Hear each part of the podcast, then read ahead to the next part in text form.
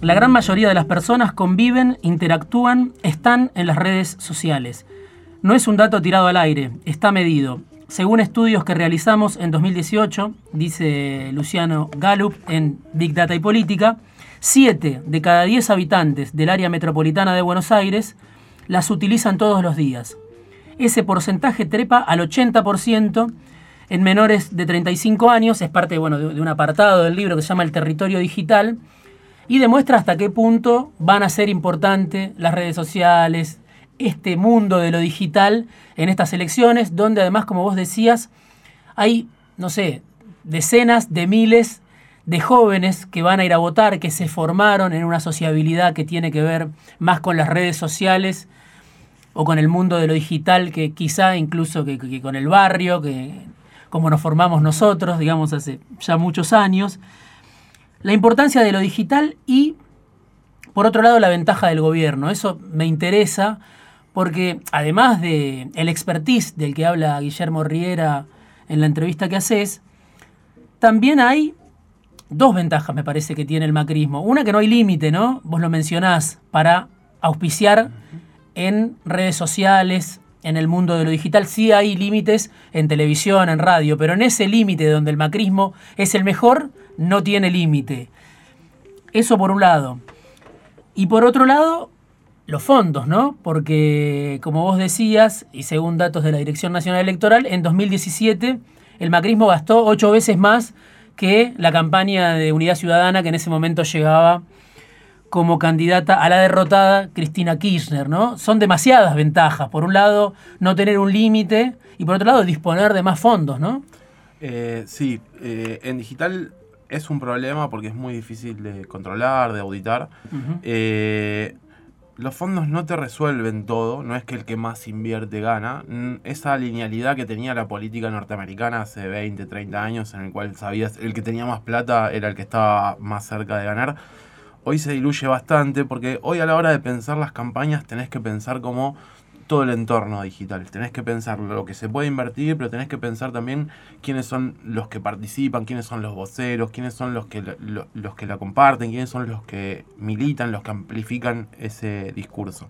Ahora, sin duda, ser oficialismo te da primero la posibilidad de poner las reglas de juego. Eh, y quedó muy claro alrededor de la candidatura o no candidatura de expert, del que haya o no haya eh, boletas conjuntas en la provincia de Buenos Aires, eh, la posibilidad de mover fechas de elecciones. Esa, esa ventaja, que no tiene que ver con lo digital, pero es imprescindible, la tenés. Tenés obviamente también la ventaja de eh, pensar estrategias a, mucho más largo plazo. El oficialismo de 2017 está pensando esta elección. la oposición eh, sí, en el medio pasaron cosas, pasaron cosas, pero eh, una cosa es que vos estés pensando en la elección y te pasen cosas y mm. puedas ir ajustando, ah, ni siquiera saber quién es tu candidato, o con qué enfrente, o con qué frente vas a ir. No es lo mismo tener a Massa adentro que no. Eh, si ibas a una elección con Massa en otro lado, entonces es, esa imprevisibilidad a la hora de pensar la estrategia obviamente le da ventajas al oficialismo. Y después obviamente en la, en la recaudación de fondos, o sea, en la recaudación y en la ejecución de fondos y en la posibilidad de justificar esos fondos. Eh, es mucho más fácil cuando vos tenés la posibilidad de mover algunas piezas del tablero en términos eh, judiciales, en términos legales, en términos de marcar la cancha. Los oficialismos tienen ventaja y por eso también lo raro es que el oficialismo esté en esta situación de no saber si gana o pierde. La verdad que la historia, la estadística, debería ser que el oficialismo reelija porque reeligen, creo que eh, tres de cuatro reeligen en términos electorales.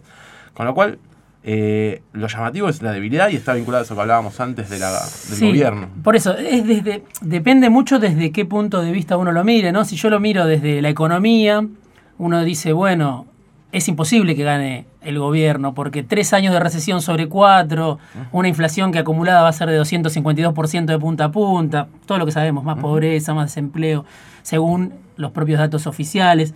Y uno mira desde ahí y dice, imposible que este gobierno tenga chances, pero también las tiene, ¿no? Tiene posibilidades.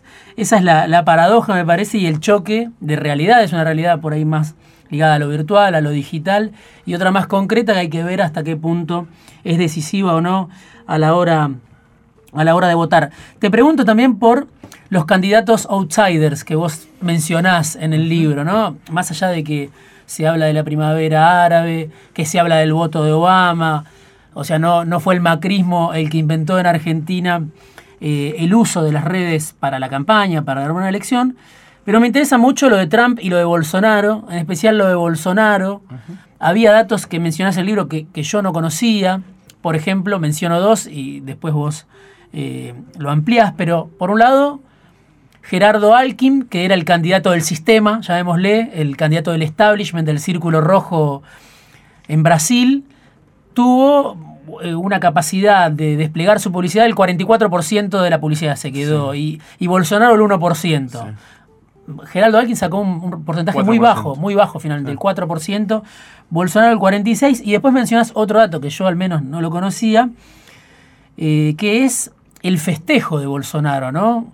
sin convocar a una conferencia de prensa, sin hablar con los medios, directamente a través de YouTube. O sea, un manejo absolutamente... casi en la clandestinidad aparte. Exacto. la escena es clandestina. Falta eh, una bandera colgada atrás y es una escena clandestina. ¿Cómo se explica eso? Este, ¿Qué quiere decir? Porque digo, un candidato que uno vincula a eh, sectores ultramontanos, ¿no? A, una etapa política ya superada, a un ex militar que reivindica la dictadura, que todo lo malo y lo feo que ya sabemos que es Bolsonaro, este, sobre todo los que, los que rechazamos ese tipo de, posturas, pero sin embargo arrasó en el terreno, en el nuevo terreno de la campaña, ¿no? A ver, eh, Sí, efectivamente, un par de, ideas alrededor de eso. La, primera y la que me interesa resaltar mucho es, eh, los problemas de Brasil no son las redes sociales ni fueron las redes sociales. Eh, y Bolsonaro no es expresión de las redes sociales, sino que Bolsonaro es expresión de la incapacidad de la democracia brasileña y en cierta medida de las gestiones del PT de resolver una serie de demandas o de darse cuenta de que había generado nuevas demandas a partir de haber resuelto anteriores. Una de ellas tiene que ver, por ejemplo, con los niveles de violencia. Cinco de las 20 ciudades más violentas del mundo están en Brasil. Entonces, no es eh, raro que haya una fuerte demanda de un tipo del estilo de Bolsonaro. Después, en relación a lo de eh, el outsider. Bolsonaro no era un outsider de la política brasileña, sí, se construyó como un outsider de los medios, como un antisistema. Y eso que esos datos que dabas vos lo manifiestan claramente. Bolsonaro no fue a ningún debate, Bolsonaro no tenía participación en medios. Cuando vos analizás las noticias que se compartían de Bolsonaro venían de todos sitios medio pelo, eh, eh, muy vinculados a sectores que generaban información específica para Bolsonaro. El candidato de eh, el establishment en Brasil era Alckmin, no era Bolsonaro. Mm. Con lo cual, ese perfil que él construye, sin duda, está preparado y está estudiado en función de darse cuenta de que el establishment político en Brasil estaba en crisis. Estaba en crisis el PT, pero también estaba en crisis todos los sistemas de partidos. Y él, a partir de eh, la utilización de redes sociales y entender bien cómo funcionan las redes sociales, y acá sí hay una novedad de la época que es, los populismos sintonizan muy bien con las narrativas de redes sociales sintonizan bien porque son discursos emocionales, porque son simples, porque generan un vínculo directo entre el líder y, la masa, los ciudadanos, los usuarios. Entonces, el estilo populista, la narrativa populista, eh, sincroniza bien con, redes. Y la verdad es que lo han utilizado bien. Ahora, históricamente el populismo utilizó bien los medios. La televisión lo utilizó muy bien. No es una novedad que el populismo se vincula de forma emocional con la política y que utiliza bien las narrativas melodramáticas. Eh, el fenómeno Bolsonaro me parece que no es un fenómeno de WhatsApp. Lo que sí muestran ahí las redes es que cuando la ciudadanía está, se preocupa y cuando la ciudadanía se polariza, empiezan a circular efectivamente más noticias falsas, empieza a circular más información tendenciosa y participan en redes sociales porque es la forma en la que participan cotidianamente en un montón de asuntos, además de política. Pero no es que las noticias falsas circulan en Brasil y hacen que gane Bolsonaro. Bolsonaro iba a ganar y que circulen noticias falsas en líneas generales reafirmaba puntos de vista. La información tiende a confirmar puntos de vista y no a cambiarlos. Los seres humanos somos bastante vagos para cambiar de punto de vista. Buscamos información que ratifique lo que ya pensamos. Exactamente, y eso no sucedía, no, es que suceda ahora que vivimos en la era de las redes, está demostrado hace 70, 80 años en los estudios de comunicación que cuando a vos te hacen campaña publicitaria, en líneas generales las campañas tienden a reforzar puntos de vista y no a cambiarlos. Te pregunto por el comportamiento, la reacción de dos actores eh, muy disímiles frente a una expresión como es Bolsonaro. Una, justamente son los sectores progresistas, ¿no? Que quedan desbordados, atónitos, bueno, quedan en la denuncia de lo malo y lo feo que es Bolsonaro y no terminan de desbaratar el mensaje, quizá lo potencian, ¿no? ¿Qué pasa por un lado con ellos y qué pasa por el otro lado con esos medios tradicionales que quizá podrían estar, eh, sí, apostaban a otro candidato del sistema, pueden estar de acuerdo incluso con los postulados de fondo de Bolsonaro, pero lo ven como un cuerpo extraño, como alguien que no pide permiso. Son dos sectores reactivos, tanto el progresismo como el establishment de medios. Sí, reactivos y que les cuesta entender cómo funcionan y cuál es la lógica de funcionamiento y los lenguajes de las redes sociales. En el caso de los progresismos, hablemos del PT particularmente en Brasil, eh, hay una cosa eh, llamativa que es eh, Haddad pidiendo que los ciudadanos se desinstalen WhatsApp eh, en su Twitter. Yo creo que no debe haber cosa más loser en la historia de las candidaturas presidenciales que Haddad pidiendo que la gente se desinstale WhatsApp. Y me parece que eso demuestra el nivel de desconcierto que generó Bolsonaro a la hora de pensar una estrategia eh, para enfrentarlo. Y pasa mucho, y pasa mucho, te diría, las clases medias ilustradas, las eh, clases medias más vinculadas a las grandes urbes o las grandes ciudades, que la forma de eh, denunciar a estos personajes, pasa lo mismo con Trump, es decir que los que los votan son idiotas. Hmm. O sea, se los trata como estúpidos. Dice, ¿cómo podés votar un misógino? ¿Cómo podés votar a un nazi? ¿Cómo podés votar? Y pero que lo que quieren votar es un misógino y un nazi. O sea, no le hmm. tenés que explicar lo que están votando. Hmm. Eh, lo que tenés que lograr es ver qué, qué está pasando en la sociedad que se derechiza, que entiende que los discursos del supremacismo blanco tienen sentido o tienen arraigo. Entonces, la denuncia de lo que el tipo es es amplificar lo que el tipo quiere mostrar que es. Porque no es que él lo oculta, no es que Trump ocultó nada de toda su historia, no es que Bolsonaro ocultó que era un militar, como, como vos describías. Y por otro lado, en el caso de los medios, yendo a la, más hacia el otro lado del análisis, me parece que lo, el problema que tienen los medios es que ven que se les diluye gran parte de su capacidad de marcar los, los contornos de la agenda, te diría. O sea, ven que un tipo que tuvo 44 veces menos publicidad que eh, el, principal candidato que ellos apoyaban o que ellos veían con mejores ojos, termina ganando la elección. Eso habla de una fragmentación, una fragmentación de las formas de consumo. No quiere decir que los medios hayan, se hayan diluido hayan perdido todo su poder. Lo que sí quiere decir es que lo tienen que negociar. Y lo tienen que negociar con nuevas formas de acceder a la esfera pública, con nuevas formas de hablar y con nuevas jerarquías y nuevas autoridades. Y me parece que es de desconcierto, pero no es solo desconcierto para la política.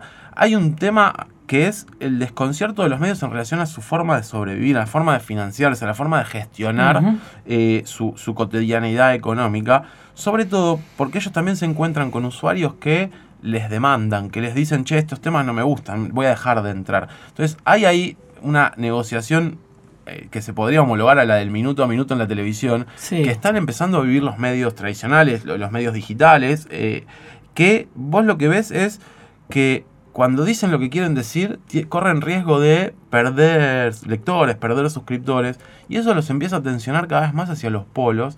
Y me parece que ahí hay una confusión bastante grande en términos de cómo monetizar ese tipo de productos. Es un tema interesante porque además eh, dispara la posibilidad de que quizá un medio más chico logre la forma de hacerse un lugar, de financiarse, ¿no? Al mismo tiempo que los grandes medios se encuentran en un problema, nuevos emprendimientos, nuevas posibilidades pueden abrirse un camino a través de distintas formas de financiamiento. es, clave eso porque lo que están logrando medios más pequeños, obviamente con mucha menos capacidad de incidencia, pero que logran entender es que eh, hoy tiene mucho más sentido trabajar sobre comunidades de lectores más pequeñas, pero que te siguen, que te dan soporte, que pensar en grandes audiencias. Hoy tienen, mm, y, lo vemos en Argentina, lo vemos con casos como Futurock, como Crisis, como, como un montón, como eh, Congo, la radio que eh, eh, online, lo que vemos es que empieza a haber comunidades que sostienen a sus propios medios. Ahora, eso tiene otro problema, que es la diversidad ahí es compleja. Hmm. Por ejemplo, la revista Time levantó un reportaje a Steve Bannon porque sus lectores se quejaron y estaba por perder suscriptores. Entonces, ¿Qué problema cuando son los suscriptores los que marcan la agenda? Porque en líneas generales, decíamos antes, no les gusta que no les gusta la diversidad. Quieren escuchar lo que ellos van a buscar, claro, algo que ratifique convicciones. Te pregunto por en qué terreno se va a librar esta campaña, ¿no?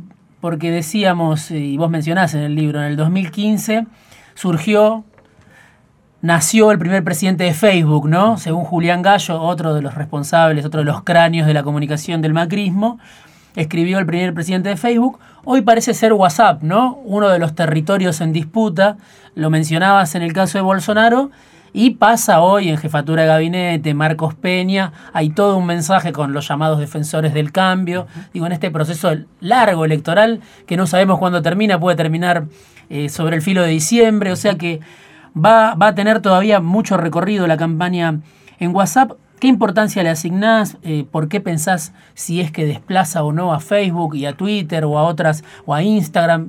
¿Por qué WhatsApp sería algo distinto? ¿Y, cuál es la estrategia que estás viendo, sobre todo de parte del gobierno, pero, pero también de la, de la oposición en ese terreno? Mira, en principio lo que tiene WhatsApp es algo viejísimo, que es eh, personas hablando entre personas. Hmm. Eh, en digital, con mucha más capacidad de hacerlo más rápido, con, más personas, pero son personas que se conocen con otras y que conversan.